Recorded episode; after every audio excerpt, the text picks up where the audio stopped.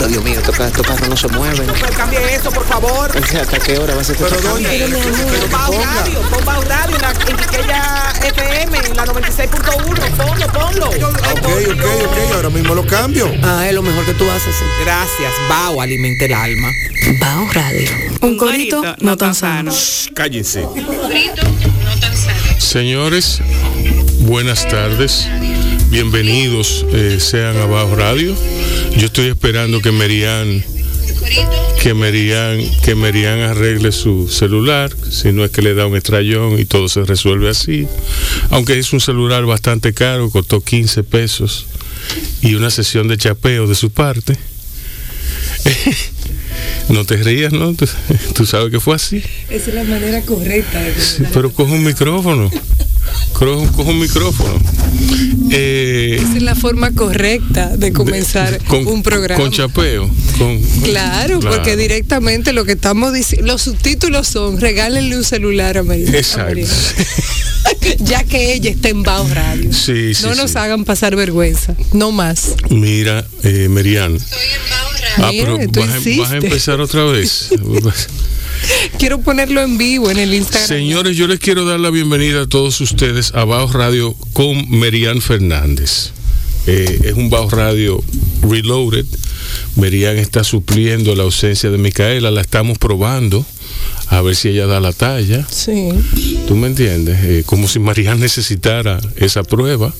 la necesito. Acuérdate que la última vez Micaela me preguntó que, que si yo tenía algún proyecto eh, a futuro que quisiera compartir y yo dije bajarle a mi ignorancia viniendo aquí a Bajo Radio, así sea de oyente, Eh, sí, no, pero es que eso, de oyente presencial. eso es eso es relativo, eso de bajarle a tu ignorancia. Porque en lo que tú eres ignorante, hay muchas personas que, o sea, en, lo que tú eres ignorante yo no lo soy. Quiere decir que tú no lo vas a hacer porque yo no te voy a dejar serlo. ¿Entiendes? Entonces, en lo que yo soy ignorante, tú sabes. Y ahí se compensa. Nadie lo puede saber todo. Y yo solo sé, por ejemplo, que con todo lo que yo he leído, yo no sé nada. Ahora que yo menos sé. Y ahora que yo más confundido estoy. No, pero tú me despiertas a mí, eh, Rubén. Ah, bueno, eso es otra cosa. ¿Tú sabes por qué? Porque cuando tú, cuando tú me dijiste aquí en Bao que para tus hijos adolescentes, igual yo que tengo hijos adolescentes y Micaela también, y tú me dijiste, para mis hijos, yo soy un estúpido. Yo me sentí tan identificada, tú me Sí, despertaste, tú me sí. abriste una puerta. Yo A ese creo que yo soy una mejor madre luego de eso. A ese mismo nivel es. Y entonces yo veo los gestos de impaciencia que ellos hacen conmigo. Sí. A propósito, le quiero dedicar el programa, no sé por qué, a Rebeca, la marcha que comencé con My Girl de The Temptations. Era, un, era una canción que yo le tocaba a ella eh, siendo chiquitita y a ella le gustaba mucho. Eh, te decía que ellos, yo veo los gestos de impaciencia que ellos hacen conmigo y yo me siento como, Yo también. como un viejo quedado, Yo también, eh, desahuciado, yo también. totalmente desahuciado, intelectualmente, intelectualmente, co- cosa con la que yo vivo luchando ca- a cada segundo de mi vida. Yo vivo luchando contra el desahucio intelectual. Y entonces estos muchachos vienen y desahucian a uno. Así eh, mismo es. Como si nada, gratuitamente. Y tú dices, pero ¿y qué fue? Y ese- Sabiendo y tú que ese- tú no estás desahuciado. Y ese ya yo sabía Sí. lo que tú me ibas a decir. Ese ya yo sabía Nos lo que hemos tú- vuelto tan predecibles para los chiquitos. Sí, Exacto, sí. Exacto. Qué Ahora estamos, todos tan en, ahora estamos todos en kinder. Qué Es cosa tan. Exacto, terrible. Exacto. Entonces, eh, para mí es un placer tenerte aquí, un placer y un honor, porque tú me abriste la puerta una vez, me diste la oportunidad eh, de entrar en tu programa y hacer lo mío. Y no me pusiste límites. Entonces yo no te puedo poner límites. Porque es que lo que va bien y el agradecimiento es una cosa que, que se extiende, que va más allá de uno, que me sobrepasa a mí. ¿Tú me entiendes? Yo solamente... Sí, pero eso lo, solamente- tienes, eso lo tienes tú, Rubén.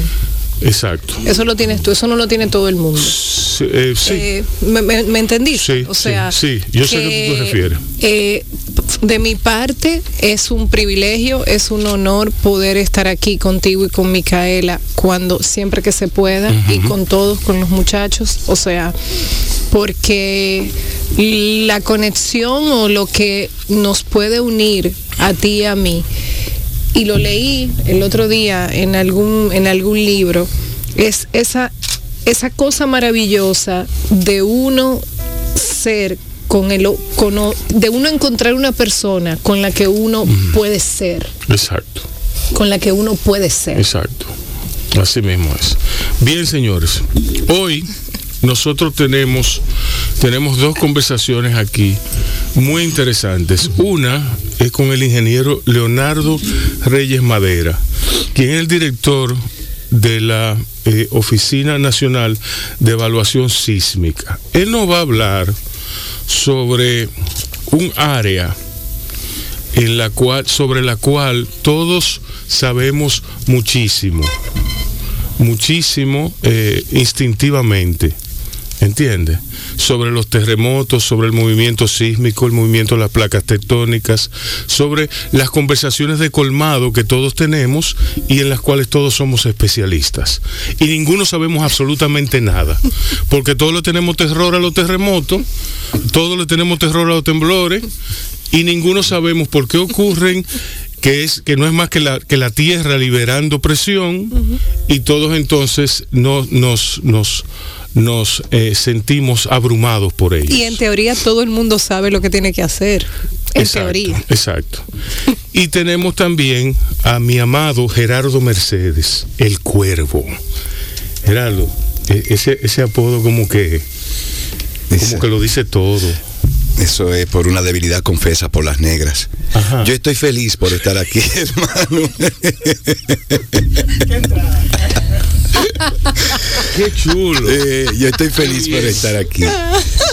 Eh, tantas veces que, que habíamos estado barajando el venir al programa Sí. y que no se podía. Lo que pasa es que tú vives en la república vecina, en la, en la vecina república de Moca. Sí, Y entonces eso dificulta mucho porque sacarte de ahí a ti y sacarme de ahí a mí si yo viviera allá fuera muy difícil. sí, hay que competir con una sombra de una mata de mango colón que yo tengo. Exacto. Que ahí libero todo mi, mi, Eso, mala sangre. eso es mejor que cualquier cabina del mundo. sí, eso es terapéutico para mí. Hay No, unas galletitas más buenas, ay, mocanas. sí. En Moca hay muchas sabes- cosas buenas. Te voy a- ¿Sabes cuáles Empezando- son? Sí, Y la galletita es muy Un- cara. eh, sí, una galletita que Sí. son chiquitas. Y que son en el besitos. medio- Allá le dicen besitos. Ay, qué cosa tan Acabo de traerle a Elizabeth Mateo, la Ay, primera. pero así le de- decían a una mocanita que vivía por mi casa. Besitos. ¿Cómo le decís? Besitos. Ah, pero era por eso. Bien, qué bien. Acabo de traerle de eso a Elizabeth Mateo, la primera actriz de mi grupo de Teatro Caramana que vive en Suecia. Y esa es una enana que yo amo. Y entonces de allá de su casa vengo ahora. Y le traje besito y galletita de manteca. Pero ella vive en Suecia. Vive en Suecia. Y claro, tú le llevaste las galletitas para que ella se la lleve. ¿no? Sí, claro. Siempre que ella viene, ella viene como hacer ese recorrido de los amores y siempre se... Y no se te quedó ninguna perdida por ahí. para No, si me hubiese imaginado que íbamos a conversar este conversatorio así, tú sabes que uno es medio cuero. Hubiese traído una de las fundas que le traje a ella. Ok. Sí, él no contaba con mi presencia. Exactamente. Y mi conocimiento de esa galletita. Exactamente, pero yo ahora, ahora tengo la deuda, porque ahora yo sé que a ti te gustan también. No, no, está bien, no, no hay problema. Que Y me- él tenía una amiguita que te- se le decían besitos. Sí, no, Sí. Ella- pero yo estoy seguro que era por lo obediente que ella era. De verdad, ay Sí. Dios mío. Señores, tenemos esta conversación pendiente con, con Gerardo Mercedes y con el ingeniero eh, eh, eh, Reyes Madera. Y aquí va- vamos a tener en Bao un- una tarde muy feliz, muy, muy, muy en buena onda. Así que quédense por ahí, que Bao regresa. Conoce nuestras redes sociales, Bao Radio en Facebook, Instagram, YouTube, Twitter y LinkedIn, donde encontrarás contenido exclusivo y los mejores momentos de nuestras entrevistas. Un corito no tan sano.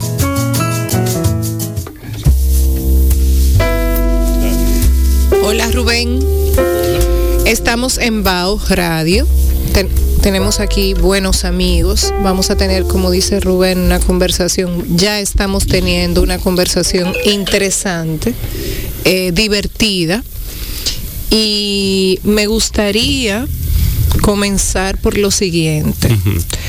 Rubén, eh, cuando tiembla la tierra, espérate, cuando tiembla la tierra, Rubén, ¿qué, qué ocurre contigo que tú recuerdes? Yo nunca me doy cuenta cuando tiembla la tierra.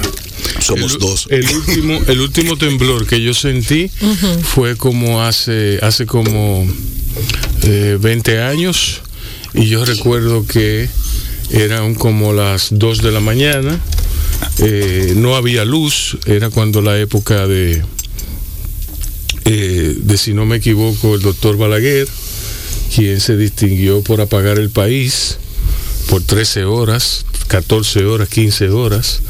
Entonces, eh, yo estaba, era verano, yo estaba acostado en el suelo. Y yo recuerdo que yo lo oí venir, el, el temblor. Yo lo oí venir. Yo oí algo como... Y ahí se sacudió la tierra. ¿Y qué edad tú tenías? Yo tenía, eh, yo era un, qui- un quinceañero apenas. Yo era un veinteañero, qué sé yo. A partir de ahí tú no recuerdas ningún, o sea, ningún temblor, nada. El primer temblor que yo sentí, lo sentí muy niño. eh, y fue brevísimo. Los temblores, los temblores, la gente, la gente loca, oíste, porque la, la percepción del tiempo, el tiempo se vira, se vira en nuestra contra y nos hace malas pasadas. Entonces, eh, ¿cuánto duró el temblor? Como cinco minutos. Un temblor que dura cinco minutos, una- un- cinco minutos, una eternidad. Por supuesto. Una por eternidad, supuesto. cinco minutos, todo, todo, to- toda, toda, todo, todo tiempo que pase y a ti te dé tiempo de hacer cosas, como por ejemplo ir al baño, a bañarte. ¿Tú me entiendes? Tú te puedes, tú te puedes ir a bañar En cinco en minutos. cinco minutos. Tú Perfectamente. te puedes un baño en cinco minutos. Entonces, eh, esas son de las cosas. Mira, yo sí he sentido temblores eh, en enero. O sea, yo no sé por qué. Aquí tenemos a, Leonardo Reyes. a Leonardo, eh, que sí, Le- Leonardo Reyes, ¿verdad? Lo he dicho bien. Señor Leonardo Reyes, que es el experto, es la persona que va a hablar de eso. En enero, a principio de año, yo he sentido unos temblores eh, como, eh, o sea, que la tierra tiembla y de hecho se, se ha socializado en las redes sociales. Tembló, tembló. Ah, bueno, tú y es porque si ya si no ocurre en redes sociales ya no ocurrió, no, no, no, tembló. No, pero lo que pasa es que han sido temblores como, y don Leonardo me va a decir por Porque qué si- son, porque por qué son como, como al inicio del año. ¿Qué fue, Rubén? ¿Qué era lo que te iba a decir? No, porque si es por temblores, todo hemos sentido. sí, claro. Pero yo estoy hablando de los temblores de tierra. Yo te digo que al inicio de al, al De inicio de a, inicio de año, en como las dos primeras semanas de enero, Mm. hay unos temblores y yo no sé, eh, dígame si estoy equivocada, pero es como en esa fecha. Fíjate que el, el terremoto de Haití fue en, en un enero. En febrero, enero, febrero. En febrero. 10 de Eh, enero. 10 de enero, exacto, 10 de enero. ¿Por qué ocurren? En, tú, tú no lo has sentido, yo lo he sentido. Yo no he sentido nada. Yo de hecho las, las secuelas, la, la, Las réplicas. eh, las Las mal réplicas, llamadas réplicas, ¿no? Las mal llamadas réplicas que se sintieron aquí a, a raíz de ese sismo, De- del sismo sí, de Haití, que sismo fue fuerte, que se fue fortísimo. Sí. Y, y las, las réplicas que se sintieron aquí fueron igualmente fuertes, pero aunque no tan fuertes. Yo no sentí ni una. Fíjate lo loco que yo estoy, que yo no, eso me pasó por arriba, me. Pero siempre a mí me ha pasado eh, igual. Yo siempre como que, ¿y qué es lo que se está moviendo? Se está moviendo una cosa. Entonces después yo veo en la... no, pero es verdad. Sí. Yo veo como algo que yo, yo acá, pero... Entonces luego veo en las redes sociales, tembló, tembló, tembló.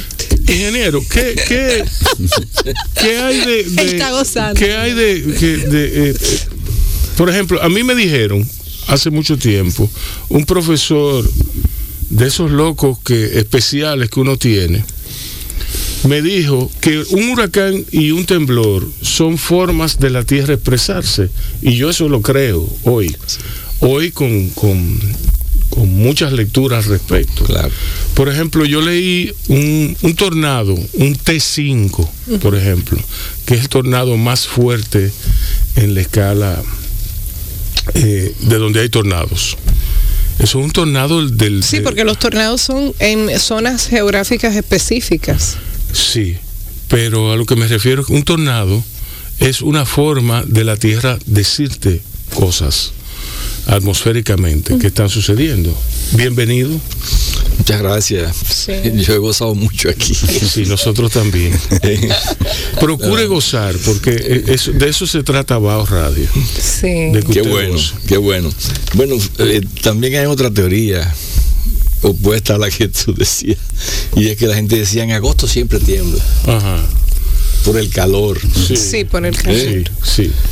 Pero no hay una relación científica que te diga a ti que por el frío o por el calor hay eh, que se dan los terremotos. Pero yo no sé. Se dan simplemente por el. el- Pero yo no sé por qué a principio de año ocurre. Es que no es solamente al principio de año. eh, Ocurre eh, a cada es el- momento. Es el año entero. nosotros, nosotros llevamos hoy registrado más de 2.000 sismos en lo que va de año. Ya. Algunos lo vamos a sentir, un poquito ma- mayores de 4, magnitud 4. Ujú. Eh, otros, pues, la mayoría no se sienten porque son pequeños. Pero eh, como el terremoto del 46, un terremoto de magnitud 8.1, ahí en la zona de, de Miches, fue en agosto. La gente relaciona de ahí el calor. Ay, que va a, ser- Sí. hoy va a temblar la tierra porque está Es haciendo decir, mucho calor. no, es decir, que alrededor del temblor, como fenómeno, hay mucha superstición. Sí. y mucha mucha mala costumbre. Eh, no hay mucho conocimiento. Por ejemplo, al lado del huracán, alrededor del huracán, existen muchísimas supersticiones también. Sí. Pero yo creo es, eh, Rubén, yo creo que es por, por lo que impacta a, la, a las personas, por lo que tú decías. O sea, a todos, en sentido general, nos preocupan los terremotos o los temblores o los huracanes y nos asustan. Entonces, en torno al miedo se tejen muchas cosas y al temor. ¿Y sabes Eso es lo que yo creo que, que tiene que ver mucho con eso también. Uno de los aspectos psicológicos que más afecta al ser humano es el ruido. Y en el terremoto se siente un gran ruido.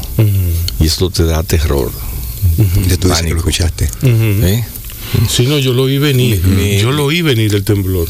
Como sucede a veces con la lluvia. Exacto. Mira, eh, yo, yo sentí el, el terremoto de febrero del 71. Pero fíjese, febrero, usted ve, Febrero, febrero, sí, otra vez, y febrero. de nuevo, Eh, vamos a seguir- enero, vamos a seguir Haití, apuntando, ¿verdad? Haití, no, es que le estoy diciendo que Mira, yo estaba recién llegado a la pensión ahí en el centro Javier, en la Correa Cidrón, Sí. que ahora vi que era la casa de los jesuitas. Y eh, las, las camas era- eran de esa eh, con perfilito metálico, o sea, con angularcito finito, sí. ponían una abajo y una arriba. Ujú. Pues déjame decirte que eso fue a las 7 de la mañana y yo anduve la, La- la- la habitación entera anduvo la camita conmigo allá, dando vueltas. Fue mi primera experiencia, yo no sabía que eso era un terremoto. Ay, Dios mío, no usted se sintió como la mujer del Pero- exorcista. Pero, sí, sí, sí te puedo decir algo. Y es que si ese terremoto se repite hoy, aquí van a pasar muchas cosas. En esta capital. Ay, no, pero aléjelo. Sí. Elimínelo. Entonces- entonces- elimínelo. Elimínelo y aléjelo. Porque mire, entre el COVID, ya asesinaron a, a Moise. Han pasado decirte, cosas. Se cayó una cosa en, Ma- en Miami que, que, bueno, tenían 40 años Aquí se diciendo. cayó una antes de ayer ahí. Ay, no, elimínelo, elimínelo, que ese Sí. señor está gobernando con demasiado problema arriba. Ay, no, por favor, elimínelo. Entonces, ¿Qué fue? Entonces, Tú- el- tú- tía María, la, la- la tía de 80 años, tía Mariana. Tú versátil. Exacto. Tía Ma- sí, tía- Mira, mi tía abuela Marian Fernández. La, la vieja vinguera, vieja. Yo soy versátil. pero, pero mira qué interesante, son, diferentes escenarios. Sí. ¿eh? Cuando yo tengo la oportunidad de salir becado por la OEA y, y la UNESCO hacer mi maestría en ingeniería sísmica en Venezuela, fue a raíz del terremoto del 67 en Caracas, que tumbó muchísimos edificios en Caracas. Y Y mató muchísima gente. estando yo allá entre 76 y 78, por ahí por el 77, Ujú. Yo, o sea, no fue, fue en el 76 porque fue el primer año. Yo estaba dando sismología. Pero para que tú veas cómo, cómo cambian las cosas. Yo no sabía ni yo sabía lo que era porque lo había vivido aquí en el 71. Cuando voy allá, yo estoy viviendo en un piso 18. Ay, Ay, papá. Pero ¿qué pasa? Como yo estaba dando sismología, comienza el terremoto y yo veo que me están llevando para allá y como que se va a caer la cosa, pero viene y después se devuelve para el otro lado. El edificio, el edificio, el edificio baila. Entonces, entonces yo estaba feliz porque yo estaba era calculándole el periodo al edificio, el tiempo que tardaba en ir. Oye, lo que estaba ahí. Hasta que me doy cuenta que es un terremoto. Y yo entré en pánico prácticamente. Entonces comenzamos a bajar la escalera, todo el mundo por la escalera. Y como en el piso 13 por ahí hay un tapón, un señor con dos muletas que estaba bajando la escalera y se tumulto atrás. Y yo, Dios mío, que no tiemble porque le vamos a pasar por encima a todo el mundo a este hombre. Sí, sí, Ay, Virgen de sí, sí. Luego viene otra vez el 2003, el 22 de septiembre. ¿Y ustedes se acuerdan así, como con tan específico? Hay que, hay que tener una mente como de película de terror para eso. Esos son de los eventos que hay que como que No, no, borrar. pero, no, es que voy a llegar, voy a, voy a llegar, voy a llegar. Rubén, Es es vaina que cuando loco. Es que tiembla la yo recuerdo en, el, en, el- en la- a las- Es que cuando tiembla la tierra, menos que tú estés durmiendo, se comienzan a mover las cosas. Es Ay, que no, Y no, para mí, yo tengo en mi mente la película Que. El Exorcista, ese La tipo de cosas. Esas cosas que comienzan a moverse. La camita. Pues algo parecido ¿Cómo tú, ¿Cómo tú relacionas un movimiento sísmico con el exorcista? Eso a mí me interesa. A mí me- Porque acuérdate que en esa película se movían vainas, o sea, Pero era porque la muchacha estaba endemoniada. sí, pero O sea, ¿cómo tú? sí, pero uno tiene uno, o sea, uno de niño, o sea, yo vi esa película. Ah, pero tú estás ahora, ahora tú no eres una niña. De hecho, tú acabas de hablar como una señora de 80 años. Por eso dije, eliminen eso, eliminen eso. Tú lo dijiste. En teoría, en teoría, todo el mundo sabe lo que tiene que hacer, porque déjeme decirle, Leonardo, que la, que la, ¿cómo es que se llama la? Eh, la esquina, Las el asunto, la las columna, mesas. la mesa, pero es que nadie se acuerda de eso. Si tú estás aquí, porque no sabemos dónde nos va a agarrar el terremoto. Si Ajá. están aquí, no, no. Esa es otra cosa que uno, aquí abajo. es que eso uno puede predecirlo. Eso, eso no se puede predecir. Por eso es que necesitamos mucha educación desde la primaria, Sí, desde, pero- desde- desde el párvulo, que, que los niños sepan qué es lo que es un terremoto y donde quiera que estén, sea parte de su vida. Porque a ti te preguntan, ¿y ¿qué yo hago cuando venga un terremoto? ¿Qué sé yo lo que voy a hacer? Yo no sé dónde me va a agarrar. Exacto. ¿eh? Eso, eso yo lo entiendo. Yo lo que no entiendo mucho es lo de la mesa. Métete debajo de una mesa. Porque tú tienes el techo. Si el techo se cae, te va a aplatar con todo. Sí, con todo y mesa. sí, pero, Sí, es sí, verdad. sí, pero la, Tienes razón. pero Eso la, no, esta- eso- la estadística dice, la estadística dice. Que se han, se han caído, por ejemplo, en, con esa enseñanza en escuela a los niños, se ha caído el techo y ellos han quedado en la silla abajo agarrados, todito. ¿eh? Básicamente uno se mete debajo de la mesa para todo, porque si vienen a tirar tiro, yo me voy a meter También. debajo de la mesa también. o sea, Bueno, la pero, mesa- pero- pero mira, de- de- déjame, déjame contarte lo que, lo que me, lo que me pasó, ok. o sea, una de las primeras enseñanzas de este, de este programa hoy es que usted tiene que estar cerca de una mesa No, no, no. en algún momento. Si sale, si arrancan a tirar tiros, lo primero que usted tiene que hacer es acercarse a ver. Ajá. Si, si no, no es dominicano. Si no, no es dominicano. Y, y lleva su teléfono a mano. ¿no? Exacto. sonó Grabar. Grábalo. el audio. tiene ojo. Óyeme, el audio de esos videos. Grábalo, grábalo, mándaselo a Alicia, mándaselo a Nuria. O sea, eso. Ay, ay, ay. Es bastante folclórico. Mira, es- ese, ese terremoto que yo estaba hablando fue el de, el de Puerto Plata. Mm. Y ese fue a, la, a las 12 y 55 de la mañana. Ese fue el de septiembre. Ese Sí, fue fuerte. 22 de también. A septiembre. lo que me refiero es que él, él lo, él lo dice como tú te acuerdas cuando Alonso Pérez dio el en el 1942 y tú te acuerdas cuando Felipe Rojas Salud dio aquel palo y que terminó la serie del Caribe dando un doble glorioso. Él se acuerda de los terremotos, de los Bueno, pero, terremotos. pero, pero no, no, no, no me eche la es culpa. oficio. Es, es- es un asunto de que yo tengo toda mi vida en eso. Yo en ingeniería su aprendí más que eso. Sí. ¿Eh? Está Entonces, ¿qué impactado y se le olvida ese dato. Lo- donde quiero llegar es al de Puerto Rico. que fue en febrero antes de la pandemia. Pero en febrero. Yo estuve allá en febrero. Sí. Pues déjame decirte que. Ah, pues entonces el problema es usted. El problema es Ah, usted. soy yo. Cada vez que usted viaja, Me voy entonces, me voy. cada vez que usted viaja. Sí. No, pero yo fui a aprender del terremoto después que Claro, pasó. claro. Ah. Ah. Pero ¿qué pasa? Estábamos en San, Juan, nos íbamos a, a ir a Guayanilla o a uno de esos sitios donde hubo mayores daños, San Ponce, y nos estamos desayunando. O sea, hicimos una parada y yo cuando me desmonto veo que afuera está lleno de, carros. O sea, te das cuenta que es un, establecimiento para tú desayunar, eh, sándwich y lo que fuera, ¿no? Y digo, qué raro. ¿Qué estoy yo pensando en nada de eso, no? Ok, pero yo veo que está todo el mundo comiéndose sus cosas en su carro.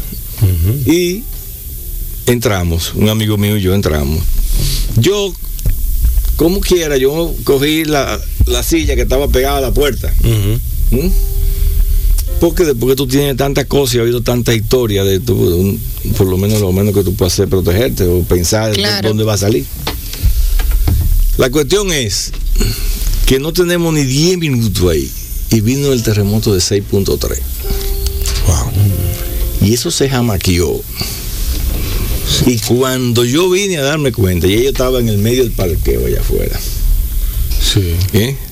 Y ahí fue que entendí por qué razón la gente, era un terror que había, como pasó aquí en el 46, era un terror. Entonces la gente prefería nada más arriesgarse a comprar lo que iba a comprar, salir y se lo comían en el carro. Sí. ¿Mm? Sí. Pero nosotros salimos corriendo, o sea, olvídate. ¿Por qué? Porque ahí viene la parte que yo manejo y la parte que la oficina maneja.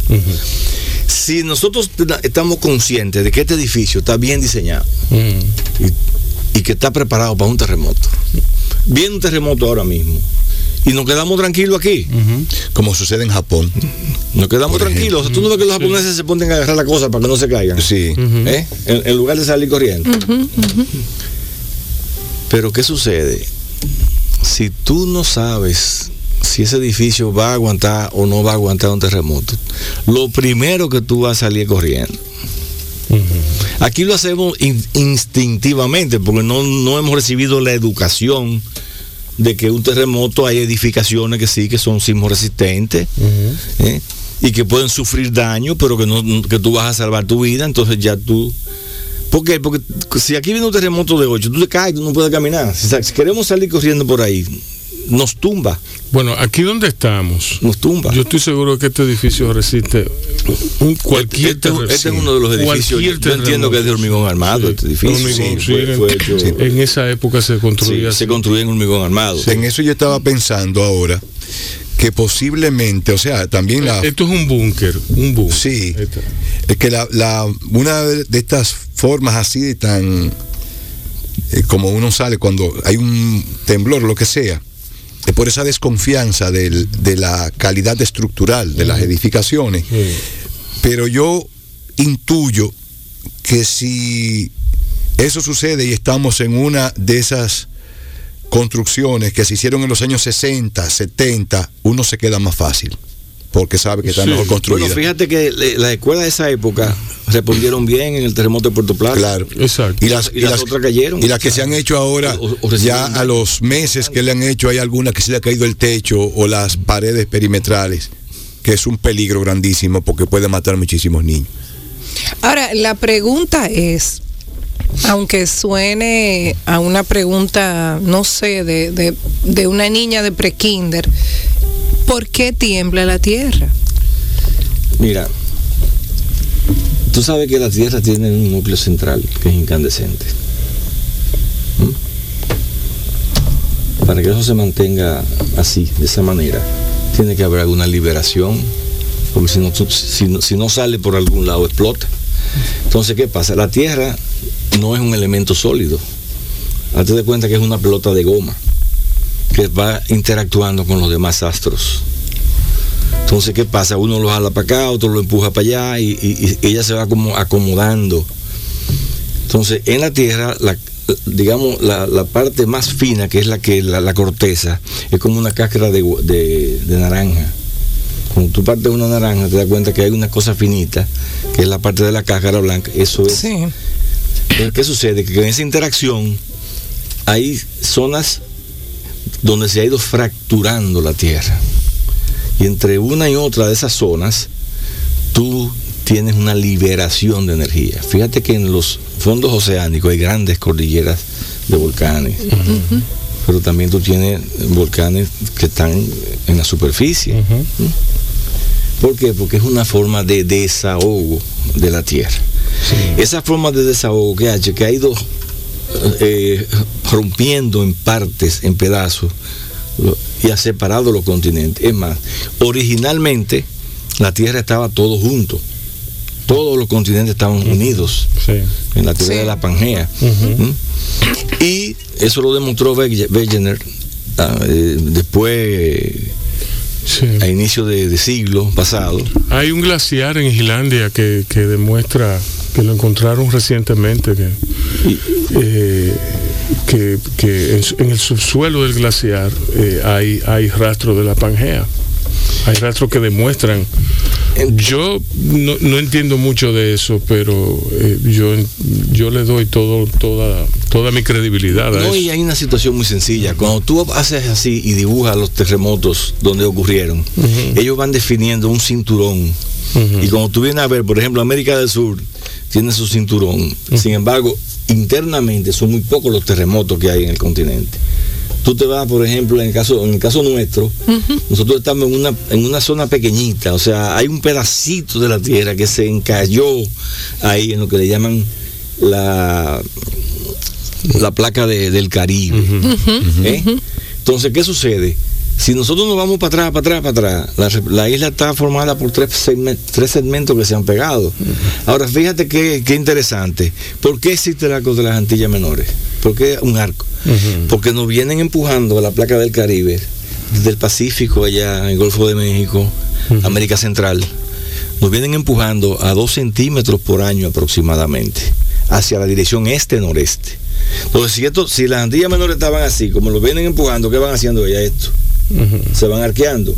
Pero si nosotros nos ponemos a ver la orientación de las cordilleras nuestras, nos vamos a dar cuenta que todas son oeste-noroeste. O sea que son inclinadas, de la, la central, la septentrional, la de Neiva, ¿eh? todas tienen, son como arqueadas también. ¿Por qué? Porque estamos en una cuña donde no podemos salir hacia abajo porque está América del Sur, muchísimo más grande que el placa del Caribe. Tampoco podemos salir hacia el este porque está el Atlántico. Tampoco podemos ir al norte porque también está el- la, la- la placa del Atlántico, de América del Norte. Interesante ¿Eh? todo eso. Diablo. Sí. ¿Y qué pasa? Sin embargo, nos están empujando desde el oeste. Y eso, O entonces, sea, usted dice que hay, hay un movimiento. hay un movimiento de ese gran Eso- bloque y- que, que va eso- penetrando por debajo. Eso la- es, usted- como bailando, es como una danza. Entonces, por ejemplo, fíjate, ¿por qué? Bueno, como esa, ese continente es muchísimo más grande, esa placa es muchísimo más grande, la fuerza que ejerce eh, da para que se, como si fuera una, una goma, se va metiendo por debajo. Aquí tenemos la fosa de, de, de, Milwaukee, de Milwaukee, o de trinchera de. Puerto Rico. Sí. Como no podemos chocar y empujarla, ¿qué hace ella? Ella nos tiene paralizado y cuando tú vienes a ver hay casi 10 kilómetros de profundidad. Pero aquí en el sur tenemos la fosa de los muertos, que como no podemos empujar hacia allá, ella también se mete por debajo de nosotros. ¿Dónde? ¿Dónde? ¿En el sur dónde?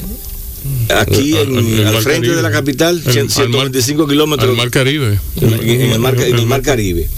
Entonces, ¿qué pasa? Si nosotros nos ponemos a estudiar eso y, y nos damos cuenta que es así, porque cuando, como ya se ha llegado a precisar de una manera tan exacta la ubicación, de, la localización de los terremotos y la profundidad a la que ocurrieron, fíjate que te dicen, ah, terremoto magnitud 5.6 y a, los 2 o 3 minutos te dicen, corrección, 5.4 y no, fue a 70 kilómetros, fue a 55. ¿eh?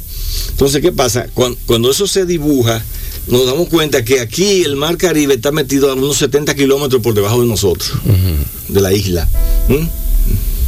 Y la fosa de los muertos, el Atlántico, está metido a 275 kilómetros por debajo de nosotros. Si nosotros nos fuéramos a, a- a miles de millones de años en el futuro, yo te puedo decir que nosotros podríamos llegar a pasar en carro a Puerto Rico, porque sencillamente se van a separar. Porque si nos están leva- antes se decía, no vamos a caer en la fosa en mi boca, mentira, lo que pasa es nos estamos levantando. Y la mejor muestra de eso es que la roca caliza arrecifal, esa roca blancuzca que hay en el este, es justamente porque es la roca más joven. Ok. ¿eh? Entonces, eh, nosotros va- vamos ganando territorio cada, ca- a, cada momento por eso, por ese efecto de los terremotos. Porque ¿qué pasa? Cuando un- una placa penetra por debajo de la otra, ella va empujando. ¿Y por qué no, por qué no sigue corriendo? Porque hay un contacto de los materiales que cada material tiene una resistencia, resistencia. de- definida Resistencia, claro. Hasta que no sobrepase el límite o la capacidad elástica de ese material, no zafa y no hay terremoto. O sea, ¿Por qué? Porque no hay liberación de energía. Pero eso no solamente se da en esa, en esa forma de penetración, que es lo que le llaman zona de subducción, sino también que como nos están empujando horizontalmente, hay otro tipo de movimiento horizontal, que es el que se da, por ejemplo, en la falla septentrional. ¿Por qué? Porque hay una parte que va más rápida que la otra. Entonces, como si quisiéramos echar una carrera, ¿cuál va a llegar primero? Pero ahí se va acumulando energía, acumulando energía y los materiales siguen aguantando hasta que llega a su límite de rotura. Ya no aguanto más, se zafa, por así decirlo, un pedazo, Ujú. 50 kilómetros, 20 kilómetros, lo que fueren, y ahí se genera una gran liberación de energía. Entonces eso viene y, y engrampa otra vez. Pero ¿qué pasa? Que no engrapa perfectamente como estaba antes del terremoto. Claro. Y ahí vienen entonces los otros terremotos menores, porque cada vez se suelta un poquito, pero me agarra otra vez, se suelta un poquito, me agarra otra vez, como, como tú pones un zipper, que tú lo llevas de un lado a otro hasta que cierra. Entonces vuelve otra vez un, Un proceso, el de, mismo proceso un proceso de regeneración de de nuevo. volver otra vez a acumular energía desde cero. Entonces, O sea que la Tierra libera energía con, con esa y libera energía tóxica, por así decirlo. Lo mismo sucede con los huracanes. Los huracanes eh, son prácticamente lo mismo. El mar se calienta y eso ah, ocurre porque fíjate que lo- la trayectoria de los huracanes comienza por debajo de Islas Canarias por Cabo Verde y bajan hasta ah, bajan por el sur y luego se levantan por aquí. Todo es energía, Sí. absolutamente todo. Y los volcanes igual. Los volcanes son energía del subsuelo que viene eh, que viene La liberación. que viene subiendo. ¿Tú me entiendes? Y eh, sería eh, interesante quienes nos escuchan, o sea, como dejar esa esa conciencia, pienso yo, de eso que acaba de decir Rubén, o sea, todo es energía, o sea, realmente nosotros hacemos un montón de planes como si fuéramos inmortales, como si como si realmente pudiésemos controlarlo todo eh, eh, don Leonardo. Y señores, después- para muestra basta un botón. Y después te cae una piedra en la cabeza que se desprendió y te mata. Exactamente. Sí. Era- O llega, o llega, o un chino, O un piano te o cae un en la chino, cabeza. O un chino se comió algo y se generó algo que se llama COVID que te cambió todos los planes del 2020. Todos los Sí. planes del Cuando no bueno, nos han dicho que es un chino.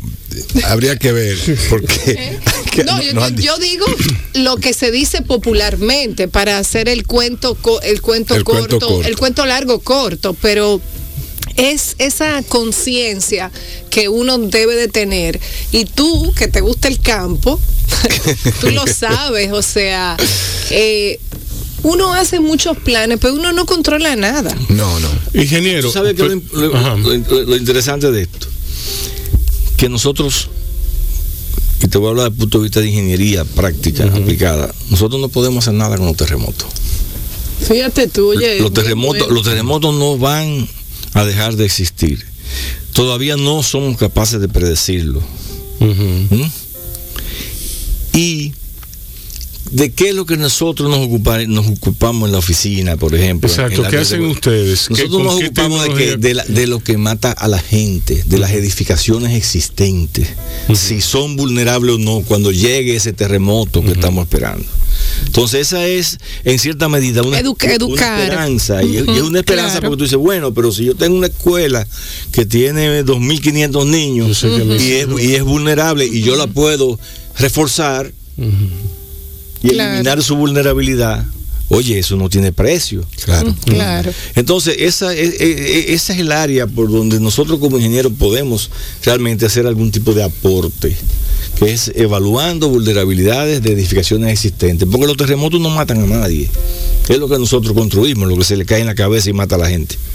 Si a ti te agarra un terremoto en la Eh, sabana, eh, eso, eso iba yo a decir. Si a, si a ti te agarra un en la sabana te agarra un terremoto, en reza, la reza porque no te pasa una sabana, vaca por encima, pero después no hay, Es- no hay claro. ningún problema con eso. Claro, ¿Eh?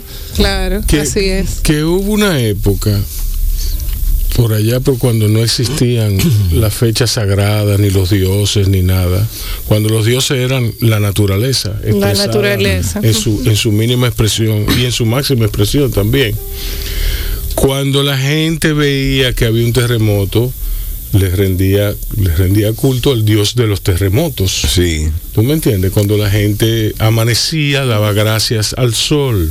Cuando la gente, cuando anochecía, le daban gracias. Y, y ahí construían, y ahí poco a poco iban construyendo su mitología. Y de la misma forma, cuando donde había un volcán, ese era un dios.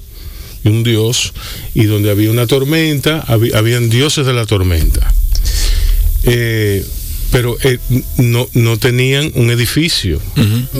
¿Tú me entiendes? No, tenía, no, no había el peligro de, de que hay hoy. Pero todavía, eh, cuando tú ves los documentales y la vida por ahí, por el Himalaya y toda esa zona, eh, hasta, hasta por América del Sur, en toda la cordillera, ¿cómo lo ven? ¿Cómo lo ve el hombre tribal, el hombre de la montaña? ¿Cómo ve la montaña? Como una gran diosa. Y así la cuida y así la reverencia. Así. O sea que eso sigue... la naturaleza. Hay una relación eh, telúrica ahí de respeto Sí. por esa magnificencia que, que muestra la naturaleza eh, reflejada en, en Y- la montaña, en el volcán. Y eran dioses que se, se airaban, se, se, se quillaban con nosotros y, y- Castigaban, y sí. que nos castigaban. y Cuando no nos- hacíamos las cosas la se daba golpe en el pecho cuando, cuando ocurría un terremoto, cuando venía una tormenta, cuando ocurría un huracán. ¿Por qué? Porque eran los dioses, eran, Claro. ya, eran, los dioses deben estar locos. Pero de la, de la experiencia se aprende y hay países, eh, por la razón Claro, que usted debe saber, eh, Leonardo, han tenido más terremotos que otros. Y entonces Sí. han aprendido Ahí de tenemos ellos. Chile, por ejemplo. Sí. Tenemos a California, tenemos a Japón. Eso le iba a A decir. México, México. México. México, igual. México. Sí, México fue destruida, Ciudad México en el, en el 85. Sí, ¿Mm? Totalmente. Y ahora, y después a los ocurrió. 32 años, ahora en el Sí. 17, eh, también vino es el mismo día, porque ellos, oye esto, ellos hicieron un ritual de que cada año, el día que, del, que se cumplía año el terremoto, 15 de octubre del 85, ellos hacían un simulacro a nivel nacio- a nivel de la de Ciudad México. Sí. Y ellos pensaban que era un simulacro y era un terremoto de verdad, en el 17. Ahora. Correcto. Wow. Wow. ¿Mm? Eso. Entonces, de todos esos países se aprende. ¿Y qué es lo que hacemos nosotros aquí? Bueno, vamos asimilando, como profesionales del área, vamos asimilando los conocimientos y las experiencias de otros países. Nosotros hicimos el primer código dominicano eh, para diseño sísmico de edificaciones Exacto. en el ¿Qué, 79. actividad- qué actividades realizan ustedes y con qué sectores específicamente? Porque ustedes pueden ir a las escuelas, dar entrenamiento, pueden ir a, a donde el sector profesional, es decir, a los donde los ingenieros, donde los El CODIA. arquitectos, al CODIA, o sea, ¿qué, qué, cómo, cómo, ¿cómo se articula un plan nacional de, de prevención? Mira, De prevención, no de, de, de- sí, eso mismo, pre- prevención y mitigación. Exacto. Porque si nosotros queremos hablar de, de la palabrita famosa esa que está de moda, resiliencia, no hay- no hay- eso no existe si no hay prevención Exacto. ni mitigación. Exacto. ¿Eh? Ahora bien, Y no, no, y perdón, y, Sobrevalorado. y- y- y yo quería decir algo, agregar algo más a eso que dice Rubén, eh, que, que exista como una conciencia real en el ciudadano de que eso puede pasar. Porque es como, yo no sé si, si, si es locura mía, pero yo tengo la percepción de que el dominicano anda como que aquí, aquí, La Virgen aquí, no, aquí, aquí no va a venir ningún terremoto. Como en Belén con los pastores. Aquí no va a venir ningún terremoto. la Virgen de la Tú no ves que anunciaron un maremoto y nunca llegó el maremoto. O sea, a- a- aquí, y bueno, y ni hablemos del tema del maremoto. El maremoto fue un... El maremoto es un temblor de tierra que ocurre en el mar. Sí, pero acuérdate que aquí alguien predijo un maremoto. Sí, no, pero Sí. Alguien predijo Y, salió- un maremoto. y salieron en calzoncillo. en- No, se ponían salvavidas, eh, tenían salvavidas y celulares en la Muchísima gente casi en cuero en el Dios malecón. mío. Eh, Eso solamente eh, se Sola- ve aquí. Solano, qué emoción. O sea, eso no, eso, eso en ningún otro sitio. Oye, yo vi una, una Mira, eh, perdón, sí, sí, ingeniero. escúchame. Yo vi una conferencia hace un par de años con unos especialistas que inclusive es dominicano, no sé si es de Harvard, cosas así, en el colegio Don Bosco de Moca. Y yo me paniqué con lo que yo oí ahí. Sí, sobre todo, fue la misma la, la falla de la de la que está, Septentrional. está en la comunidad septentrional. Que por cierto, por ahí mismo tengo yo un solar. Por San Víctor. Sí, sí. Por ahí cruza mismo por ahí, por por ahí ahí mismo mismo que cruza, viejo, de verdad. Cruza En por ahí, Licey y llega en el medio de la falla. y yo dije, pero mira qué chulería. No- a mí se me. a Mira, mí y tú me- no lo has vendido, ¿eh? ¿Eh? Tú no lo has vendido. tú No, lo- y me gusta muchísimo. lo cierto es que yo digo, pero mira qué chévere, qué, qué puntería tuve yo para yo coger esto aquí. Pero esa falla llega hasta Haití, ¿verdad? eh, Eso viene, e- esa. Ella viene. Cruza por ahí por Carlos Díaz y todo eh, eso. eh, Ella viene desde Jamaica, por allá, desde la fosa de Caimán.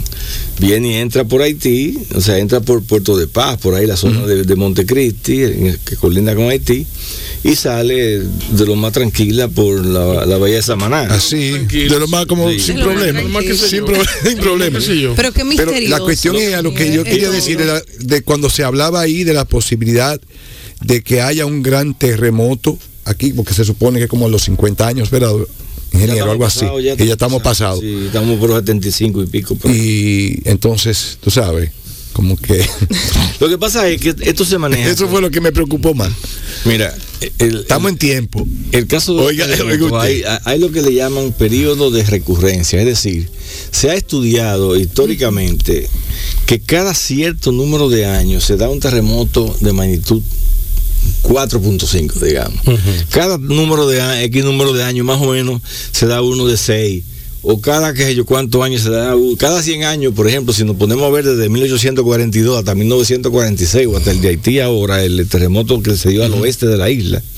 Sí, que se de Haití decían, que algunos, cosa, pero es lo decían mismo. algunos, algunos especialistas que ese terremoto debió pasar de este lado y no de allá. Entonces, ¿qué por el tiempo. Tú te pones a ver, estamos hablando de terremotos de mayor, mayores de 7, con un periodo de recurrencia de más o menos 100 años. Pero ¿qué sucede? Esto se maneja sobre la teoría de probabilidades. Y tan cierto es que te ocurra un terremoto de magnitud 7 cada 100 años, como que te pase 400 años y no ocurra, y en un año te pasen 2 o 3. Y eso es verdad. Todo eso es verdad porque es Entonces, así como dicen probabilidades que no, no, es, no existiría simultáneamente un huracán con un terremoto. Eso es probabilidad, eso se estudia. Hasta ahora no se ha dado, no se ha visto. Pero por eso es que, que se juega con, con- con los tiempos y sobre la, lo que me, La me- pregunta que se que preguntaba. de las Fíjate, actividades. Nosotros estamos haciendo alianza estratégica con el Colegio de Ingenieros. ¿Para que Para formar a todos los ingenieros y arquitectos y agrimensores que es- les, les interese y se motiven con el tema, para formarlos como evaluadores. ¿Qué significa eso? Un evaluador es una persona que tú le enseñas una metodología que hizo el FEMA, por ejemplo, el FEMA es la Agencia Federal de Emergencia de Estados Unidos, y que está, eh, tú pones FEMA 154. Y Mire, le mandaron saludos por aquí, por el Instagram Live, al ingeniero no. Leonardo Reyes Madera. Ay, Dios mío. Ay, sí, le mandaron saludos. Muchas gracias. Déjame yo ponerme los lentes para de una vez decir En- quién fue. Entonces, ¿qué pasa? Norberto Rojas. Asimismo, estamos, estamos, estamos trabajando, haciendo contacto con las universidades, porque tenemos miles de estudiantes a nivel nacional Sí. que necesitamos como evaluadores. Entonces, esa evaluación es muy simple. Se llama evaluación visual rápida. ¿Qué significa eso? Que tú vas a tener un formulario y tú te vas para frente a la edificación, no tienes ni siquiera que entrar, ni tener plano, ni nada. Y ese formulario es tan práctico que te va a decir, mira, a- tú ves ese edificio, tiene esto aquí que podría crearle algún problema en un terremoto. Entonces tú le dices, tú lo calificas, lo mandas a la oficina y decimos, sí, ok, es verdad. Entonces, la pregunta, ¿qué yo puedo hacer después? Bueno, si hay una vulnerabilidad importante, entonces ya hay otros métodos más sofisticados de análisis de ese edificio, donde tú lo sometes a un terremoto y va a ver si es verdad o no que eso es un riesgo para que el edificio se mantenga en pie o no durante el terremoto. Entonces, ese, lo- esa es la, la primera fase que nosotros estamos haciendo en contacto con diferentes organizaciones y sobre todo universidades, porque nosotros entendemos que la Oficina Nacional de Evaluación Sísmica y Vulnerabilidad puede ser un, debe ser un centro de investigación y un referente a nivel no solamente del Caribe, sino también de América Latina. Y puede ser el centro que le dé soporte y apoyo para las investigaciones de las tesis en las universidades. Señores, nuestras universidades tienen que meterse en, en el tema de investigación. Nosotros no podemos, no podemos seguir formando ingenieros de la década del 50 sin ningún tipo de nivel de conciencia de los terremotos ni de los huracanes. Sí. Y yo te lo digo responsablemente porque yo he sido profesor más de 40 años en cinco universidades diferentes de este país. Entonces, nosotros... ¿Verdad? Que hay como una actitud Sí, como que sí, como sí. que aquí no pasa nada, Sí, la Virgen sí, de la Altagracia. ¿Por qué? Porque aquí se prefiere callar las cosas. Sí. Aquí se prefiere que la gente no se entere. Ah, porque se va a asustar. Oiga, mi hermano, asústese porque usted vive aquí. Claro. Y si usted no se quiere asustar, múdese para Nueva York o para un sitio donde no tiemble la tierra. Y entonces ya usted está tranquilo y o váyase para Miami y ahí no hay ningún problema. Que se te puede caer un edificio solamente, aunque no tiemble. Bien, vamos, va- vamos a hacer una pausa. Le vamos a preguntar a la vuelta al ingeniero Reyes eh, eh, Madera eh, que qué se puede, qué podemos hacer aquí donde hay muchísimos edificios vulnerables, que lo cierto es eso, donde hay muchísimos edificios vulnerables que no cumplen con ninguna norma, ni siquiera sanitaria, de las que deben tener, eh, de las que deben cumplir. Eh, en- para estar mínimamente seguros. Entonces, aparte de eso, venimos con Gerardo Mercedes, quien nos va a contar de su vida, de sus ansias y de sus hábitos por las morenas. ¿Ok? Así que quédense ahí que va a seguir. Cuando sale el sol en la mañana, está Crisol siempre en mi casa y se despierta la esperanza, alimentando el corazón. Llegan todos a la mesa, aquí siempre es una fiesta, el cariño de mi gente que nos llena de sabor. Nos reunimos con Crisol, nos reunimos todos con Crisol. Bienvenidos a baosradio.com, una creación de Rubén Lamarche y Micaela Tolentino. Transmitido por Quisqueya FM 96.1 en Santo Domingo y 98.5 FM en la región del Cibao. Yo estoy aquí oyendo Bao. Déjame tranquilo. voy a poner a Bao. Shh, Cállense. Bao Radio. Un corito no tan sano. Seguimos aquí en Bao Radio. Está con nosotros Gerardo Mercedes, el ingeniero Leonardo Reyes Madera, Rubén Lamarche y la- yo, Una servidora. sí, Mariam Fernández. Mira, eh, Cuervo, yo te decía Cuervo. que yo procuro que mis hijos entiendan la posición privilegiada de ellos. Todo el mundo tiene una posición privilegiada, pero yo procuro que ellos entiendan la mía. Yo vengo, nosotros venimos, todos los que estamos aquí, ¿tú sabes de dónde? De una generación que en términos de telecomunicaciones, y nuestro país siempre ha estado a la vanguardia en telecomunicaciones, cuando en México era una pela hacer una llamada internacional, aquí había el DDD. ¿Tú me entiendes? El dictado directo a distancia. Pero todavía hasta llamar a Sudamérica a veces resultaba hasta el otro día incomodísimo. Exacto, bueno. Nosotros venimos del, de- del teléfono de disco, del teléfono de disco, de ahí pasamos al teléfono de teclas, de ahí pasamos al área, al código de área, al código de área. Eh, ¿Tú me entiendes? O sea, nosotros, nosotros hemos sido testigos, testigos presenciales de esa evolución. Claro. Fu- Fuimos testigos de la convergencia, de la convergencia del Y celular. del viper antes. Del viper, de- de- del teléfono, Sí. del teléfono, pasamos al celular, que eran los guayayelos, aquellos grandotes. Sí. De ahí pasamos al viper, de- del, del viper pasamos a la, con- a la, a la conjunción de ambos. Y pasamos luego a la, a la gran conjunción que fue Jean-Marie Messier, que lo vio venir, lo vio a destiempo, echó por tierra una compañía multimillonaria que se llamaba Vivendi, y todo eso sucedió después que los teléfonos son el medio convergente de todos, de todos esos medios que tú ves ahí. ¿Entiendes? Entonces nosotros tenemos una posición privilegiada, Claro, claro. al igual que ellos, que, que como tú dices, son los muchachos que vienen a hacerle scroll a la pantalla eh, de manera natural. Sí. ¿Tú me entiendes? Y, y son muchachos que vienen, que vienen, la gente, ay, pero mi hijo es muy inteligente. No, tu hijo no es inteligente, tu hijo lo que, lo que Un está, digital, lo lo que que está es. acostumbrado a eso. Claro. Y es tanto así que ellos, por ejemplo, no, no, no son buenos. época. Ellos no Exacto. explican, ellos no pueden explicar mucho de los procesos que hacen con los teléfonos inteligentes, por ejemplo. Exacto. Pero de manera práctica ellos los entienden desde, desde dos, tres añitos. Porque ellos han incorporado eso. Exactamente. Por eso que ellos, no- ellos te dicen, eh, no, papi, ven, pasa. Sí. Yo lo hago, ven. ¿Por qué? Porque ellos no te pueden explicar. Ellos lo pueden hacer. Entonces, por eso es que, por eso es que, por eso que Eso, lo, eso es así. eh, Lo que yo sí veo es que, por ejemplo, en un niño, y, y voy a poner un ejemplo que conozco muy de cerca, mi sobrinito. Mi sobrinito va donde mi mamá, su abuela. Y ahí está también su tía abuela.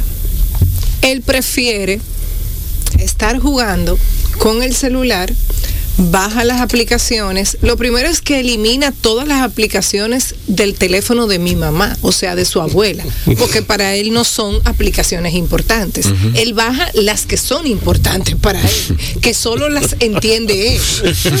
Entonces, ¿qué es lo próximo? A mi tía abuela, madrina, cállate. O sea, cállate porque yo necesito concentrarme. Porque si Entonces, no, te vuelve. exacto. Sí. entonces Sí. ¿qué pasa? No, yo quisiera Es- que tú oyeras los boches que me echa Armando, que yo me quedo. Pero Armando, yo soy tu papá. Exacto. Yo soy tu papá, O sea, respétame. O sea, de- déjame- pero todo Rubén, es porque en la, en la casa hay una mala conexión de internet y, y se le laguea, se laguea como, como, como es natural. Exacto, pero en todo. Ellos no saben manejar eso, ellos no saben manejar eso. en Uno se molesta, pero lo maneja. Hay, hay Exacto. mal, hay, hay, hay una mal señal en el, o sea, señal en algún momento, o sea. Yo veo niños de 10, 11 años que lo que están buscando es dónde la señal más rápida, o sea, van de vacaciones, se lo llevan de vacaciones. Yo no sé cómo mis hijos se van a hacer ahora. Este fin de semana, que es el fin de semana de los padres, yo me voy a Mata Grande. Mata- en Mata Grande, yo no sé si tú sabes que no hay señal Ay, Dios mío. de nada. No le- tú le das información cuando estén, cuando estén allá. No, no, no, yo se lo dije. ¿Tú sabes para qué? Para. Para que no vayan a amargarme la vida a mí. Sí. A mí. Sí. Yo- es el día mío. Sí. El día mío. La yo sé que para usted no vale nada. Si para ti no vale nada, tú te quedas. señal, La, ¿Eh? la Sí. única señal, la única La única señal es una señal de humo, de humo que vamos a enviar si nos pasa algo. Si nos pasa algo. No, porque hay que caminar para, para, para ir a un sitio que Sí. coja señal. Donde hay señal, hay que caminar muchísimo.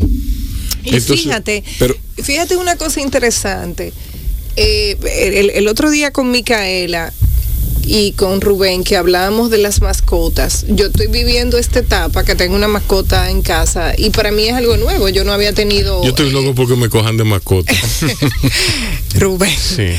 Eh, yo no había tenido animales. Mira, Tú sabes lo tú, tú me No entendiste. sé, tú no me sé. entendiste. Yo también te Tú sabes que no, no, no, tú no, me- tú- tú no has sido mascota de nadie. Mira, Eh, es verdad, es verdad, es verdad, es verdad. Yo no te entendí, es verdad. Déjame yo eh, corregir eso. Mira. Déjalo de ese eh, tamaño. No, pero la- las, o sea, yo no sé los perros de ustedes, pero por ejemplo, mi perra no le hace caso a ningún artefacto de eso. A, a ningún celular, Ah, ningún- los perros no, los perros no andan en eso. Tú puedes dejarle a un perro un celular. Ellos sí puede gustarle, por ejemplo, los audífonos, se lo comen, ese tipo de cosas. Pero un celular, o sea, de verdad. Y el otro día lo hicimos, o sea, mi hija le puso el celular a la perra y ella fue como que lo lió y como que. Gran vaina. Exacto, y, y ellos saben que tú estás metido en, Ella ese- dijo, en esto, esos esto fue lo que, aparatos". esto fue lo que costó 25 mil pesos. No, no me jodas tú. No jodas tú, hombre. Yo te salgo más barato. Una lata de alimentos. Sí. Eh, cambian los, los, o sea, cambiaría un terremoto como el que ocurrió en el 47, que usted mencionó. 46. 46 que usted mencionó. Con esto del eh, cambio de clima, el, el asunto climático, o sea, todo lo que se ha venido produciendo. Y a propósito de eso que comentó Rubén del glacial, sería algo- sería diferente. Sería, sería sí. una catástrofe. Sí. Porque, por ejemplo, lo Pues, que, ¿por qué- lo que por- vimos ¿Por en qué tú crees que existe la amplitud modulada todavía? ¿Entiendes? Explique eso. Porque no, porque es, una- es un, es un asunto de seguridad. Hay que mantener la seguridad de la gente y se mantiene la amplitud modulada porque es la más fuerte, la frecuencia más fuerte y lo podemos accesar desde cualquier radio para accesar la voz de la Fuerza Armada, por ejemplo, tiene que estar en un búnker. Sí. ¿Tú me entiendes? Porque si ocurre algo, tiene, eso tiene que estar ahí para orientar a la gente, Por seguridad. por seguridad nacional. ¿Tú me entiendes? Yo lo que quiero saber es si, si, si sería. Por algo- eso es que se mantienen las líneas de tierra, por eso es que todo todo eso, ¿por qué? Porque Mira, eh, tenemos que definitivamente el cambio climático está ha- haciendo locuras en todos los órdenes. ¿Cuándo todavía has visto terremotos de magnitud 9, Exacto. 8.8? Sí. O lo que está pasando ahora en Estados Mira, Unidos y en Canadá mira, con, el- sí. con la ola de calor. Cientos de muertos. Sí, sí, sí, sí. No, y también inundaciones. y Que han- inundaciones. Y en Alemania ahora mismo también. Sí. Entonces, eh, definitivamente sí que hay un cambio generalizado. E- Ese terremoto, de, fíjate, de, de Chile 8.8, Ujú. y el de Japón 9, Nueve. los tres meses, o sea que... Y son, son situaciones que no sabemos no- dónde va, Para las dónde cuales va a llegar. nadie está preparado. Entonces, ¿cómo prepararnos? ¿Cómo, cómo, ¿Cómo lo hacemos? Mi- Mira, eh, yo digo que se ha avanzado mucho para tratar la protección de la vida a nivel mundial en los países donde tiembla la tierra. Eh, Chile tenía un código excelente hasta el 85. Le vino un terremoto de magnitud 8, ellos no le pasó prácticamente nada. Se confiaron y comenzaron a descuidarse y a hacer detalles diferentes, a economizar aquí, economizar allí. Vino el del 2010 Y le dio una pela. y le rompió varios edificios. Entonces le dieron para atrás la película, otra vez. Entonces, ¿qué está pasando ahora? Que desde el año 70, que fue el- la primera vez que el código americano de diseño que nosotros utilizamos, se llama, llamado ACI, que es la América, el, el Instituto Americano del Concreto, ese código tenía un apéndice sobre la educación de los terremotos, o sea, cómo tú diseñar los terremotos para las acciones mínimas. ¿eh? Y del 70 al 19, ¿m? estamos hablando de 49 años. A los 49 años que viene a entenderse el asunto. Por ejemplo, para hacer los detalles efectivos y eficientes cuando tú diseñas un muro de concreto armado. Ya, ¿m? ya tú sabes. Entonces, pero pasó más de 20 años estudiando el sistema de vigas y columnas. ¿Mm? Y sin embargo fracasó en México. Entonces, eso, eh, eh, eso- cada vez que hay un terremoto importante, todo el mundo va, todos los científicos y toda la gente que está Claro, en el área. claro, porque te- tenemos que irnos porque Es aprender, es, porque aprender. a- a- yo digo que en, en el área a la que yo le he dedicado toda mi vida, eh, que es la ingeniería sismo resistente, pero la aplicación práctica para tu poder preservar el patrimonio y sobre todo preservar la vida. Hay dos aspectos fundamentales que no puedes perder, ser humilde y ser abierto. Primero, ser humilde porque tú tienes que saber que lo que tú hiciste hoy con el mejor reglamento, Puede fallar. puede que cuando se revise el reglamento ya haya sucedido tres terremotos más en otro país ¿eh? y hayan dicho, mira, eso creíamos que sí, que funcionaba bien y ahora no funcionó. O sea que tenemos que darle para atrás a la película. Lo que, pasa, eh, lo que pasa es que quien vive de espalda a la naturaleza es cerrado y es soberbio. Quien vive abierto a la naturaleza, con la conciencia del poder de la naturaleza, es humilde y tiene apertura. Entonces, Entonces, ¿quiénes nos gobiernan? O sea, esa es la gran. ¿Quiénes nos han gobernado? O sea, ese, ese es una. eh, hemos vivido de espalda a la naturaleza en muchos aspectos. Pero hay, hay, hay algo, hay algo, Marian, que yo quiero eh, comentar. Eh, y, y es, eh, hay un elemento ahí que es importante, que no lo hemos tocado. Ahorita, antes del corte, Rubén decía que qué estamos haciendo como para tener algunas garantías con las construcciones en nuestro país. Pero hay un aspecto importante, yo creo, muy importante, que no debe soslayarse, y es el aspecto ético de los, de los constructores Sí. y de los que dirigen. Exacto. ¿Tú me entiendes?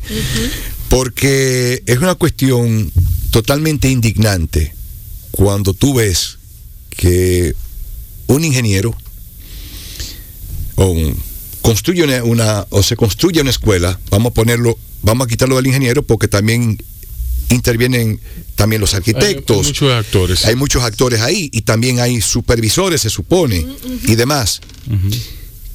Que ese tipo o esos tipos que construyan esa un hospital, por ejemplo, o una escuela donde van a haber niños, sabiendo O que un proyecto de vivienda. Exactamente, pero te estoy poniendo esas dos construcciones eh, civiles que son de uso colectivo, en el que hay personas que están en estado de vulnerabilidad per se, por ejemplo, si son niños, por el hecho de serlo, y si son enfermos, y si son personas que están en un hospital, porque no pueden también defenderse, una gran, un, un gran porcentaje de los que están ahí, si pasara algo, ¿verdad?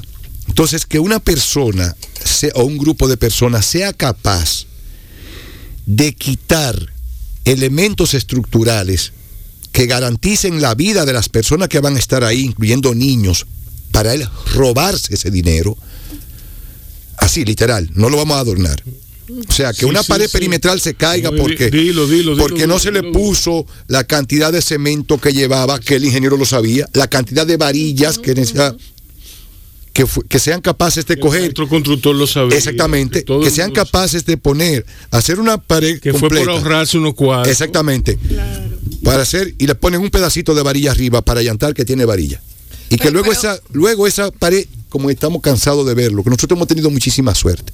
Esa pared se cae. ¿Tú me entiendes? con un Entonces, soplo, con un soplo. exactamente. si vas pasando por ahí te cae encima. Exactamente. Entonces, que eso suceda, que un, se haga un puente y que por ahorrarse por lo, lo que cuestan los tornillos para asegurar eso, no piensen que ahí puede morir muchísima gente. No, porque mira que lo que pasa. ¿Tú, tú entiendes? Entonces, ese aspecto, el aspecto ético y de las componendas que son las que han hecho, porque es cierto que ahora hay muchos materiales de construcción que son un disparate. También, vamos a suponer eso. Pero, ¿cómo es que un puente hecho en una comunidad, por ejemplo, la comunidad de donde yo soy, una comunidad que es más grande que a la que nosotros pertenecemos, el campito mío se llama La Soledad. Eso queda como a cinco minutos del, del centro del pueblo de, la- de Moca.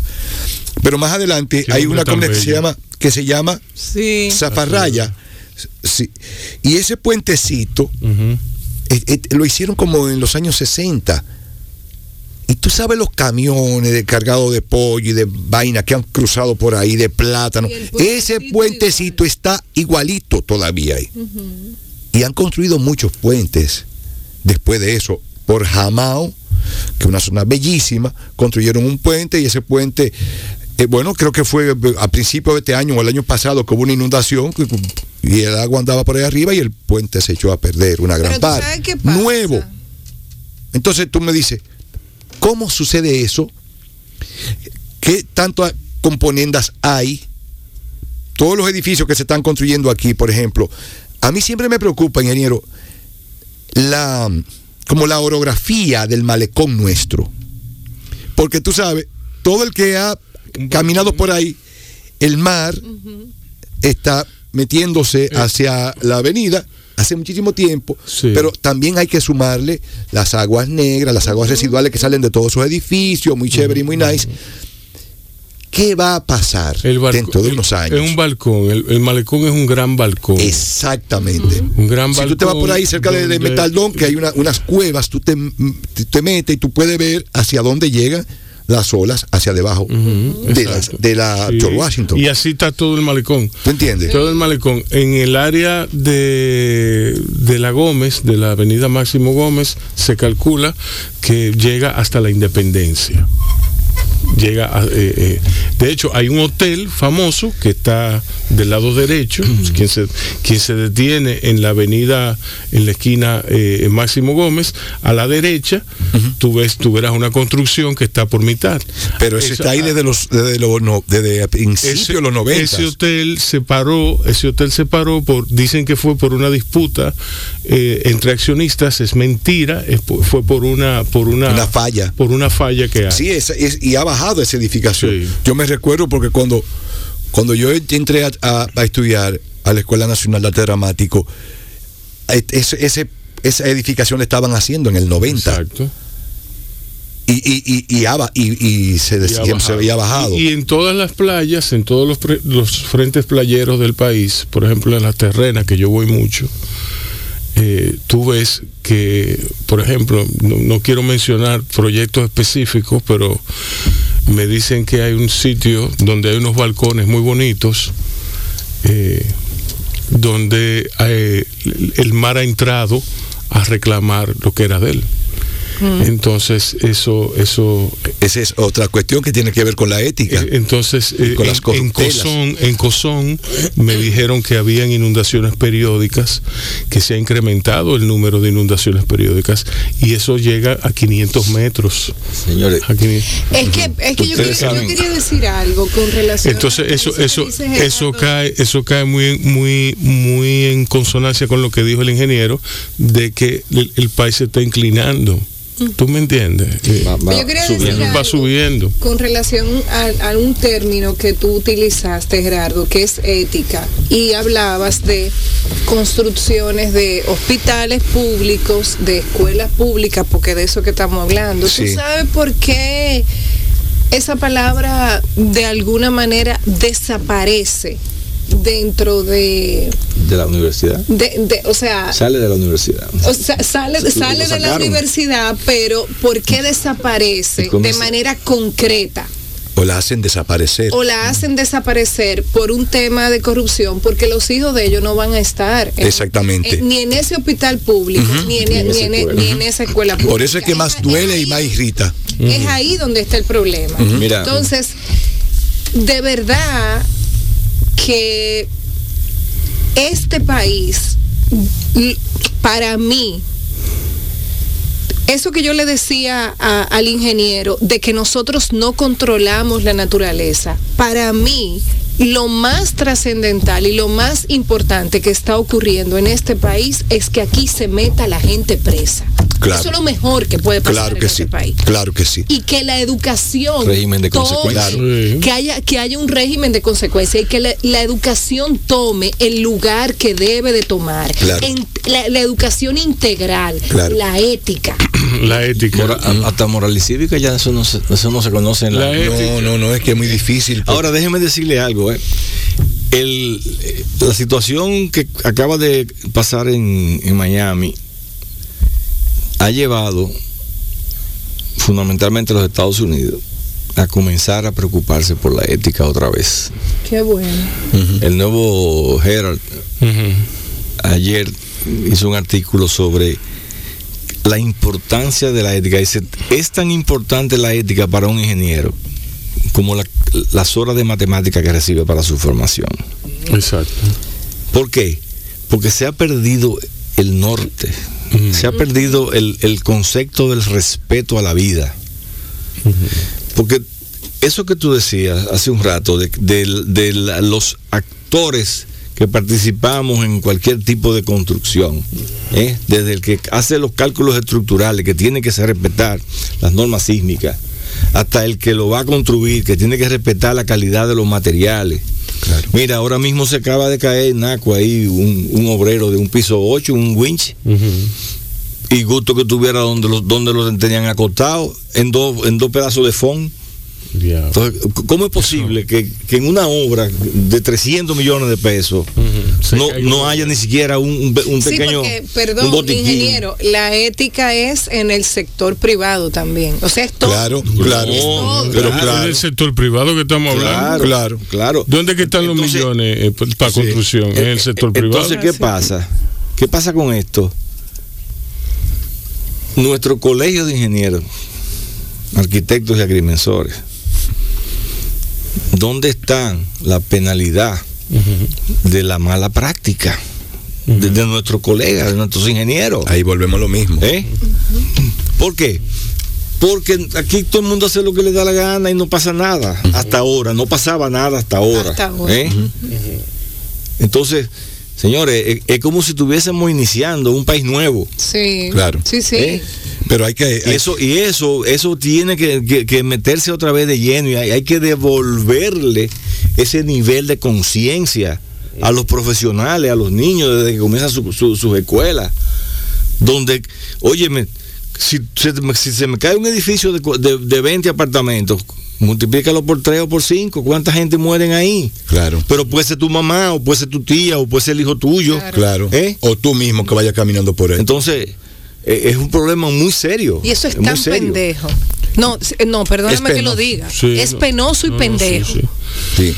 Bueno, vamos a hacer una pausita, vamos a oír música y luego, que no nos ha dado tiempo porque él se metió en la conversación también y como que nos hemos dejado... Sí, lleva. Nos hemos dejado... Hay que hablar de ese campito, la soledad también. del ca- eh, a, a- Gerardo eh, eh, le, le va a encantar hablar, pero él vino aquí a, Hablar de cos- a cosas muy específicas que no hemos hablado nada de ellas. ¿Tú me Ah, entiendes? Pero yo sé que si tú le metes la soledad por, por una... Oh, la soledad. Sí. ¿Tú me entiendes? Sí. presencia. Eh, Se huele a Roma. Una gran canción. canción. Sí, Sí, una a mí me canción. fascina. Huele, huele, a, Huele a romo. Huele, huele a romo. Huele a romo. Sí, que hay que voces que huele a romo. Que huelen a romo. Vamos a beber un trago después de esto. Sí. Estamos en Bao. Se lo merecen. Y No. ya se vacunaron hace mucho. Sí. Sí. Nos vemos ahora mismo, señores. Y como dice el filósofo dominicano Manuel Betances, la chinola lo tumba, la lechosa floja, la guanábana da flema, la batata da herbore, la piña limpia, la tusa de maíz peina, rasca y desenreda, el tomate da ácido úrico y el tamarindo da sueño. Pero Bao Radio alimenta tu alma. Un corito no tan sano. Miren, y entonces, ¿en, qué- en qué estamos? ¿Va usted en el aire? Ah, bueno. Ah, Bao está en el Qué aire. bien, qué Qué bien. bien, qué bien. Está atento. O sea, mira, hablando, ahora que el ingeniero no está aquí, tú sabes un... Ahora que el ingeniero. sí, no, no. Qué chimoso. Tú sabes el cuento de simología, de simología, de- que hay, que llaman de Estados Unidos. Aló, sí. Aló, aló, eh, aló, sí, dígame. Sí, buenas tardes. Eh, le, le habla el jefe del Departamento de Sismología de Estados Unidos. Entonces yo quiero hablar con el jefe de sismología de ustedes de República Dominicana. Así, ah, sí, espérese un momento. Eh, doctor. Y entonces, ¿qué fue? Aquí lo llama un americano. lo llama un americano. Lo llama un americano, sí, ya voy, ya voy. Entonces, sí, aló, dígame, colega. Eh, sí, yo, yo eh, quería informarles que nosotros tenemos eh, reportes que van que va a suceder por allí un movimiento sísmico de 5 a 7 en la escala de Richter y queremos que ustedes estén prevenidos para observar el fenómeno y que nos reporten. Ok, americano, anot, espérese, déjeme anotarlo. De 5 a 7 en la escala de Richie, de que si yo qué, el movimiento sísmico. Ok, americano, está todo listo, no hay problema. Yo le, le notifico, está todo. Entonces americano, muchas gracias. Está, bien, muchas gracias. Cuenta con eso. Oye, a las dos semanas, a las dos semanas el tipo llama otra vez que no había, que se habían olvidado de él y no habían llamado. Entonces dice el tipo, sí, saludos. Eh. Oh, americano, ¿cómo estamos? Y dice el americano, sí, nosotros queríamos saber qué ha pasado con lo del movimiento sísmico eh, de 5 a 7 en la escala de Richter que iba a suceder por allí, que nosotros les reportamos y los prevenimos para que estudiaran el fenómeno. Ah, sí, mire, americano, le voy a contar. Eh, al tal Richie ya lo tenemos preso, le estamos dando golpe para que hable. A los 5 o 7 del movimiento sísmico ese lo tenemos ubicado aquí en el barrio. No habíamos llamado porque hubo un maldito terremoto.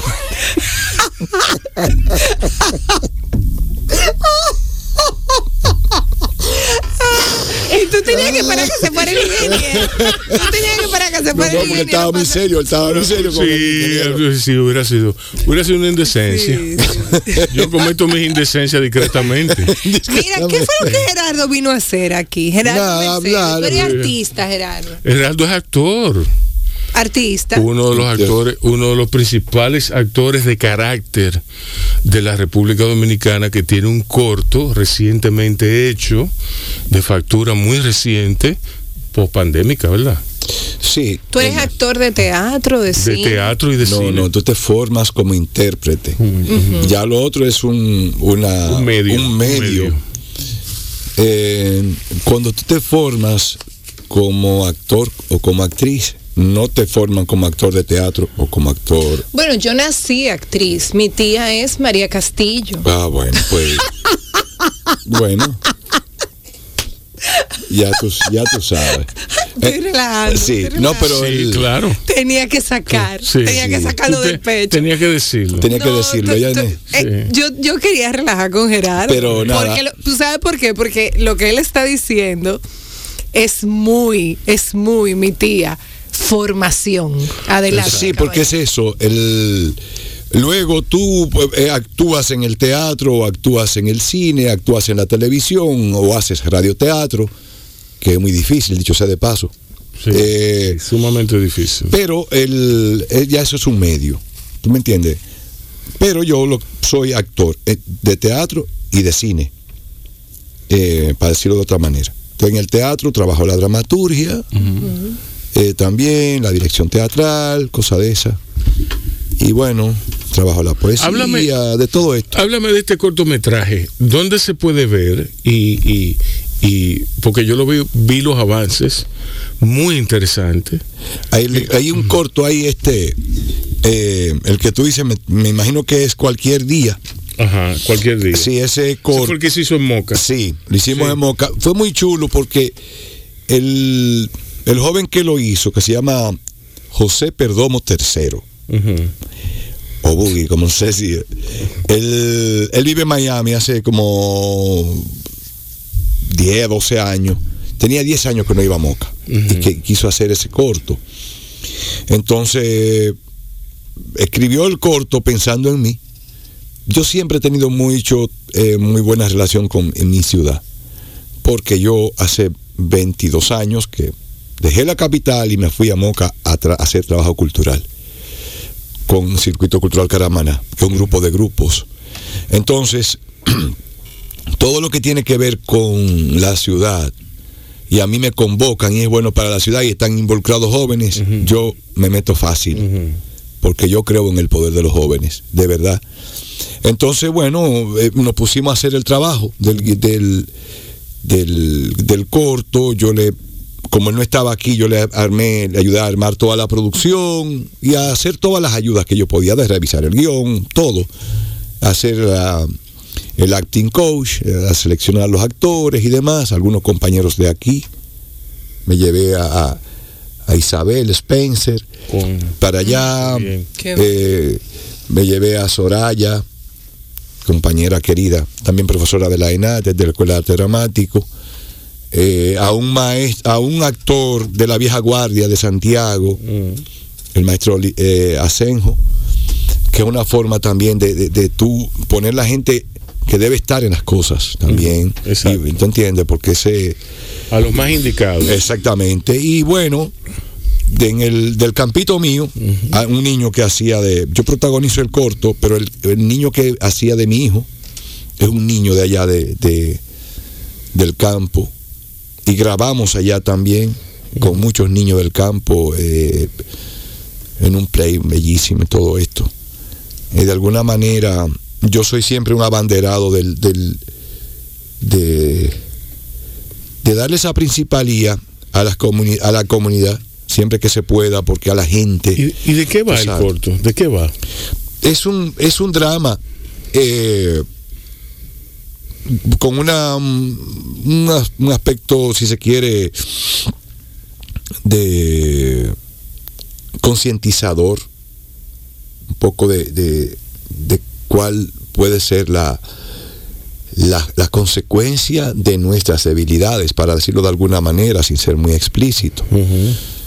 Este, este tipo, que es José, lo que es el personaje que yo encarno, viene de tener una vida, o sea, de la calle, full. Pero el tipo está en hacer las cuestiones correctas, hacer su vida, hacerla correctamente. la- y- Regenerarse, y que sí, redimirse. criar a su a su niño y a su niña recién nacida casi pero luego mm, como esa recurrencia de las tentaciones y demás y eso luego provoca una una desgracia sin él quererlo que ya para él de por sí entonces una, de- una, una desgracia doble porque era como el triunfo de su propia debilidad y el mal con el que él va a tener que andar de, de por vida, tú sabes. Entonces es muy desgarrador el corto, muy desgarrador. ¿Cuánto- ¿Cuántos minutos se supone que debe de tener un corto para que sea De 30, corto? de 30 para abajo. De 30 Sí, para puede ser de uno, desde un minuto, Desde un a, minuto a 29. a 29 minutos. Para que de- se llame corto. para que ¿no? se Sí. llame corto. De ahí en adelante, de 30 en adelante, se llama mediometraje. Sí, Pero es todo un desafío sí. lograr esa profundidad Ujú. por lo que estás diciendo en un corto tiempo. O sea, tiene que ser algo. Es un cuento, Sí. es otra otra cosa. Es otra Mira, cosa. eh, eh, eh, eso es una cuestión, eh, porque es una demanda que te hace afinar el- tu poder de síntesis. sí, sí. Y además, que por ejemplo, yo gané un corto que yo protagonicé de- del Festival del Minuto, del Festival del Minuto del Agua, el Festival del Minuto que hace el maestro Ex- Ex- que hace Excel.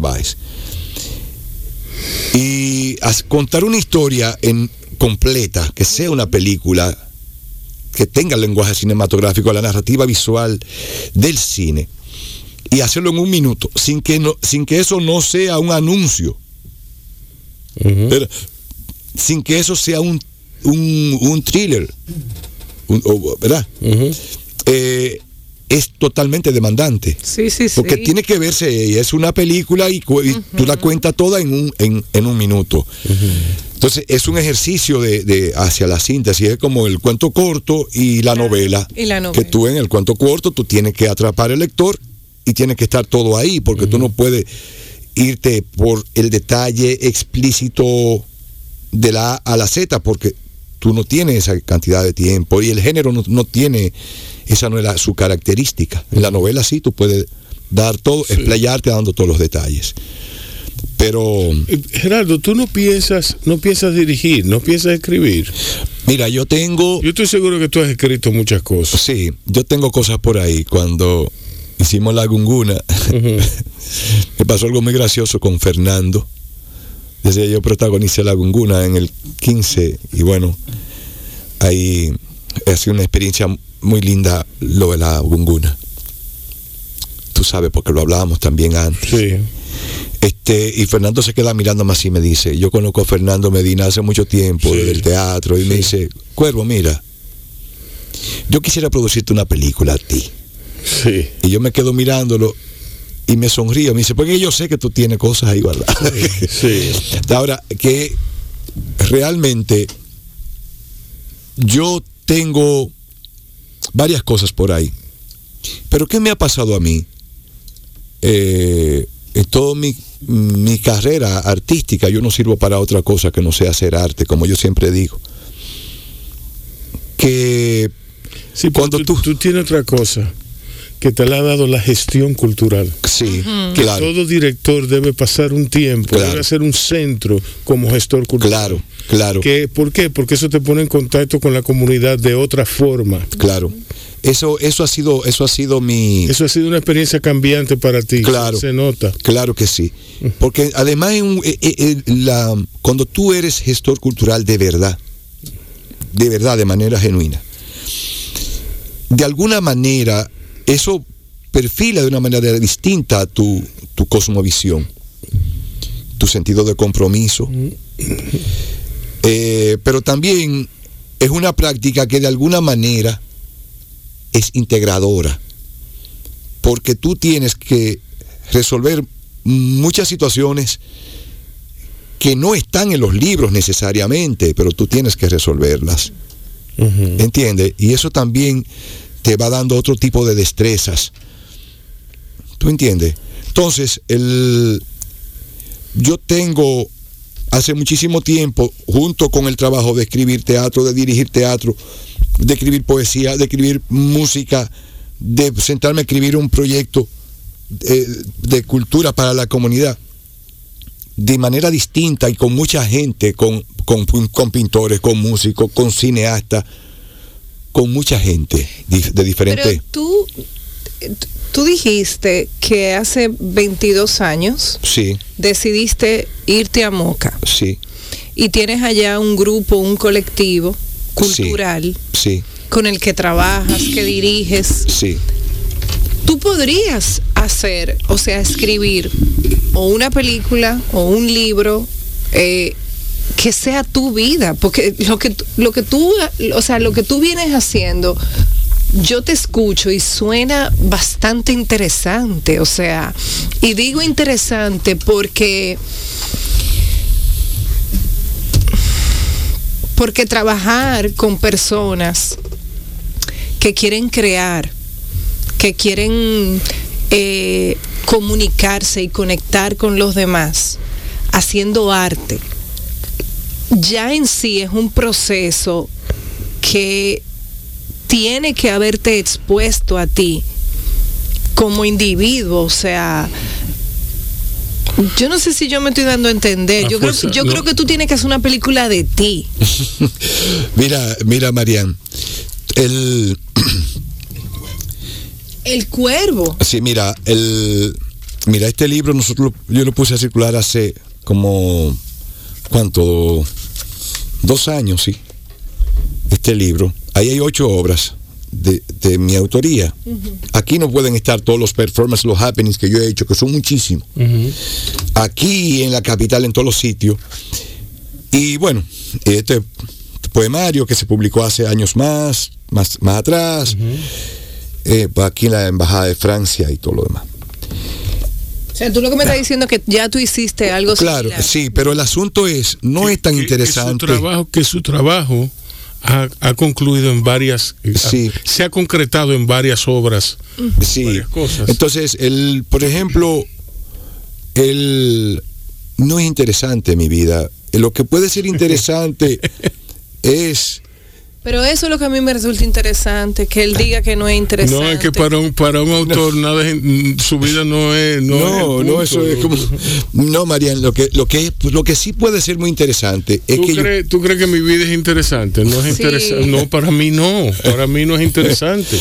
Son otras no, cosas. Rubén. Son otras cosas. Rubén, que- el que se mete en tu cabeza, No, no, no, como no. esa película que hizo, ¿te acuerdas que él se metía en la cabeza Malkovich? John Malkovich. Ay, no, Dios hombre, no. mío. No, pero ¿Tú el asunto es lo que uno va Vin- despertando. eh, Vin Rubén Lamarche. Marian, lo que uno va sí, lo que sí es in- interesante es lo que uno va despertando. Por ejemplo, los jóvenes que han pasado de alguna manera por mis manos trabajando y con los cuales hay una relación de amor y de respeto y que ellos han seguido haciendo sus cosas. Tú y superándome y superando a todo el que le ha dado dos informaciones. ¿Tú me entiendes? Que me hace sentir a mí muy feliz porque tampoco se han prostituido para hacer lo que tienen que hacer. Ni los que están aquí, ni los que están en Nueva York, ni los que están en alguna parte de Europa, ni los que siguen en la ciudad. Y que conmigo hay una relación que es recíproca de amor y de respeto, con cantantes de rap, con cantantes de vaina, con pintores, con músicos, porque yo soy un artista multidisciplinario también. Entonces nos entendemos. Y yo y siempre ha sido una relación de amor y de respeto, y ha sido real. Tú ves. Y por ello he echado muchísimo pleito, muchísimo pleito con políticos, con todito me he llevado mal. Con todito. Porque a mí no me pueden venir haciendo cuentos. Porque yo he vivido, eh, estoy, he estado en la calle cuidando de esos talentos, haciendo algunas cosas a favor de ellos y de la ciudad, de manera independiente y sin cobrar un peso. Esa es la otra. Entonces, por mucho tiempo, ¿qué pasa? Que a raíz de, de- de- de- de- de- de- del proceso que se dio con la Gunguna y que ya van 20 y pico de películas hechas, ahora mismo hay más, de 10 que están en postproducción que no ha salido en la que yo estoy. Eh, eso me ha quitado mucho tiempo para seguir haciendo la agitación y la animación cultural como lo hacía antes y he tenido, que a eso iba la, la- a la pregunta tuya, entonces he tenido que, que tratar de concentrarme en una cosa. Ahora, por ejemplo, yo no estoy haciendo teatro. ¿Pero por qué? Porque mi primer gran amor es el teatro, pero no tengo tiempo para hacerlo como yo quiero. Eso no se abandona. Ento- eh, entiende, entonces, pero es como el que va con medio corazón. Me va bien por el otro lado, pero Claro. la necesidad que yo tengo, Sí, claro. yo puse a, cir- a circular y hice cuatro puestas en circulación de esto en Estados Unidos, de este libro. Claro. Tú estás como el mundo, que, que- que- eh, el- la humanidad está como a mitad, todo el mundo está como trabajando Sí, con, con entonces, la ¿qué del pasa? corazón. Pero yo quisiera hacer una temporada con las obras que hay aquí. Pero yo no tengo tiempo para ponerme a montarlas. Tú, tú entiendes, y para mí es totalmente terrible eso, ter- terrible. Por suerte que cinco de esas ocho obras que hay ahí ya eh, fueron montadas en diferentes momentos, pero hay, yo quisiera remontarla y algunos con propuestas nuevas y eso. Y no lo, y, el tiempo, lo, lo que estoy tratando es como de centrarme aquí ahora, ok. Cuervo, mira, mantente aquí, porque yo estoy como el que tiene muchos amores, entonces de repente el día tiene 24 horas.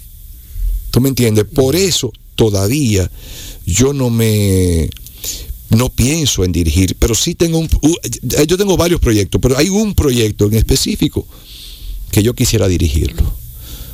Como es así, no le estoy dando, no le estoy eh, le voy a dar el tiempo que sea necesario y también para que yo tenga los saberes, porque esa es otra.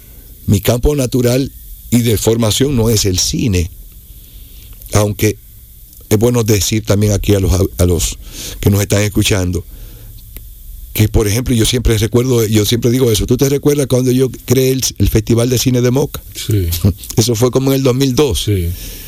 Yo vine aquí con los afiches y Humberto, Humberto Almonte era Sí. parte del, o es parte de eso. Y la gente cuando me veía, yo siempre hago este cuento, yo en la cafetería Conde, yo con los afiches del fe- primer festival de cine de Moca. Me decían, coño, cuervo, pero tú te estás poniendo loco. ¿Y en Moca hay cine? Yo, no. Ya ahora no hay cine.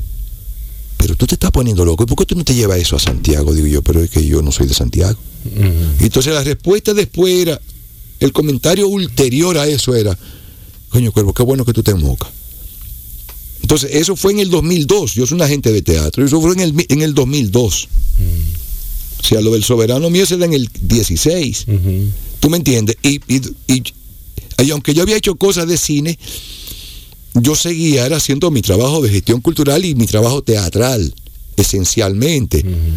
Y animando música por otro lado, y músico por otro lado. Te ganaste un soberano. Sí, eh, actor del año del 2016 por La Gunguna. Pero ahí yo me gané el premio Iri, la, la silla, Sí. Sí. nominación a los platinos, todo eso. Y después vinieron otras nominaciones. Pero eso, ¿Y las películas que has hecho que no han salido, te gustan? oh, sí, sí.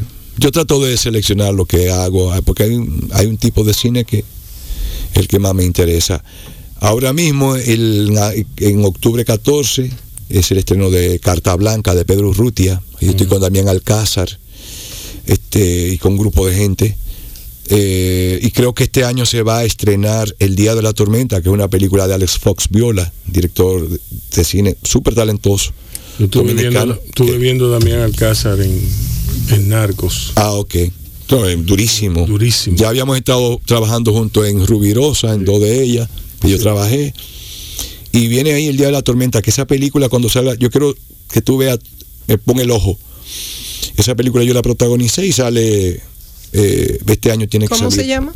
El Día de la Tormenta. El Día de la Tormenta. Sí, pero por ahí vienen otras, deben salir porque no se ha estrenado, no se han estrenado muchísimas. De este año tiene que salir seguro Perejil, de José María Cabral, posiblemente otra que se llama La Balada de los Cuervos, de Tony Basigalupe. Hay muchas, hay como 12 películas que, en las que yo estoy que no han salido todavía. Bueno, Cuervo. eh, Gerardo Mercedes está con nosotros, señores. El Eh, cuervo. el cuervo. El cuervo, tú tienes que volver. Tú no has hablado. O sea, tú, tú te metiste a hacerle coro al ingeniero. Sí. Y te dejaste envolver por ahí. Por... No quería ser antichévere, viejo. No, pero tú fuiste más chévere que yo. Yo estaba, yo estaba esperando que tú cortaras. Pero yo tengo, no, yo, yo lo que pasa es que tú sabes cómo es la narrativa tiene que, tiene que, sí. tiene que volver. No, es un, Sí, es un, es relajo. muchísimo de los terremotos, porque es que yo le tengo miedo. Es un relajo, no, pero fue que se fue dando todo de manera tan fluida. Sí. Volver después y completar el diálogo y hablar Exacto. entonces un poco más. Exacto. Yo tenía un, un- un esquema de que mínimo, digo Y yo. ahora es que yo sé quién tú eres. Ahora es que, o sea, yo, yo te estoy viendo y recuerdo la gunguna y ahora yo estoy viendo la gunguna completa. Ahora me los ojos. Claro. Esos ojos de loco. Claro, porque verte así, lleg- no, que yo vine de Moca, Gerardo Mercedes, el Cuervo, ah, que eso lo dicen porque me gustan la morena, o sea, y ahora es que yo estoy entendiendo todo, Sí. ahora es que el programa se terminó, Sí, y que- esto y esta dinámica va a ser así, que yo voy a entender al final del programa, Oye. Sí, sí, básicamente. básicamente. No te preocupes, Marian, que Porque es adrede que me lo hacen Manuel y Rubén. sí. Ellos, dicen, ellos, ellos me dicen, van unos invitados. Así. Entonces ya a las 5 menos 7 es que yo entiendo lo que ocurrido. Ah, pero mira, faltan cinco para que termine el No, no, pero Sí. ya, te- ya el programa se terminó. Porque Ya. Sí. menos cinco. Ah, ok. Entonces, eh, señores, despertar de despertares, despertar de despertares, técnicas de reencuentro contigo. Ángela Pina, este sábado 14 de agosto en Espacio del Mar, de 9 a 2, eh, a 1 de la tarde. A una de la tarde, sí. De 9 de la mañana a 1 de la tarde. Técnicas de reencuentro contigo el sábado 14 de agosto, espacio del mar, despertar de despertares. Usted puede la, localizarla en Ampina y en Well of Being. Yo la adoro, Ángela. Sí. Me encanta Ángela. Eh, y nada, ya ustedes saben, eh, se cuidan mucho por favor y cuiden a otros igualmente. Sí.